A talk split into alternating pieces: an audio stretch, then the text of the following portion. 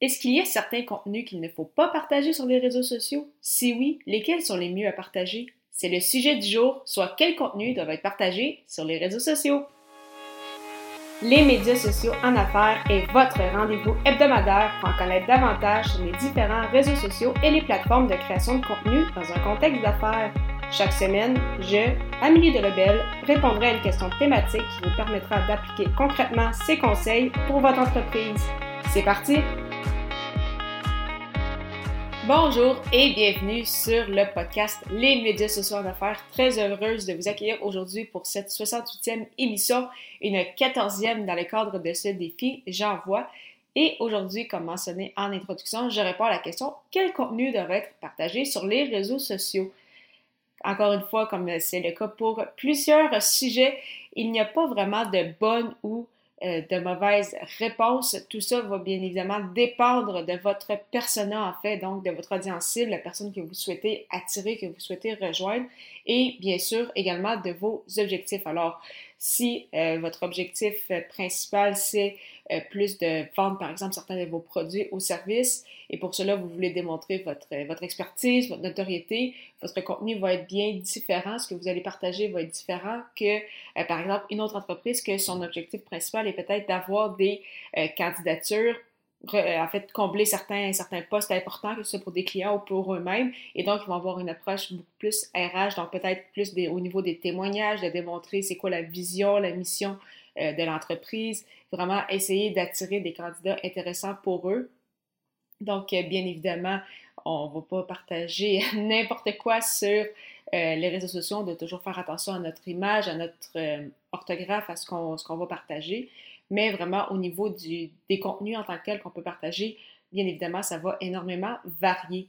En termes vraiment de format, ça aussi, ça va être important de, varier un peu, voir en fait à quoi euh, votre persona répond davantage. Donc, ça peut être différents types de contenus, donc que ce soit des articles de blog, des épisodes de podcast comme euh, aujourd'hui, peut-être des vidéos, mais vous pouvez également utiliser l'option des, des, stories, par exemple, pour montrer un peu le behind the scene, donc un peu l'arrière-scène de comment ça fonctionne au sein de votre entreprise, peut-être démontrer des études de cas avec vos clients, comme je le mentionnais, des, témoignages clients ou des témoignages d'employés, souligner, par exemple, en mode recrutement, peut-être souligner l'anniversaire en termes d'années au sein d'une même entreprise d'un de vos employés, souligner euh, les anniversaires en fait des, des gens qui, euh, qui, qui, vous accompagnent dans, dans votre vie de, de, tous les jours. Donc vraiment, il y a énormément de types de contenus qu'on peut également euh, partager.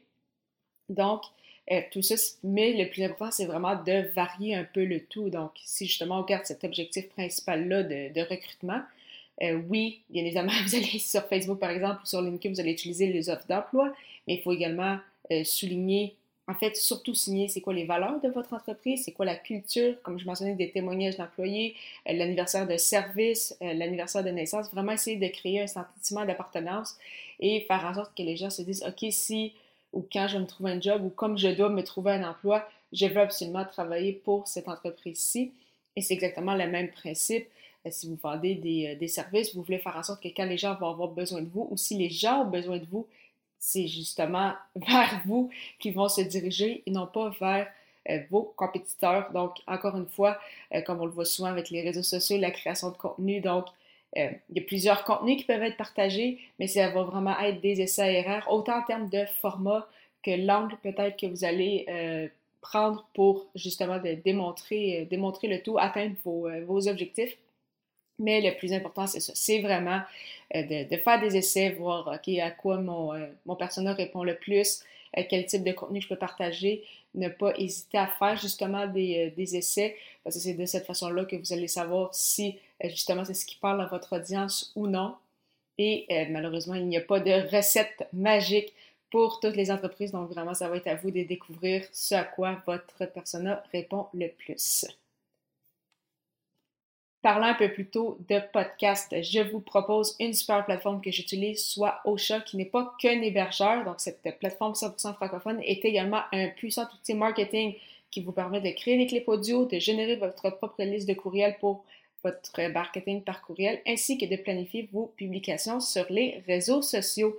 Si vous souhaitez profiter d'un essai gratuit de deux semaines, simplement vous rendre au amidelebel.com baroblique Ocha, A-U-S-H-A Au plaisir de vous retrouver pour la 69e émission de ce podcast et la 15e dans le cadre de ce défi J'envoie où je répondrai à la question Pourquoi avoir un podcast pour son entreprise? Ne manquez pas ça.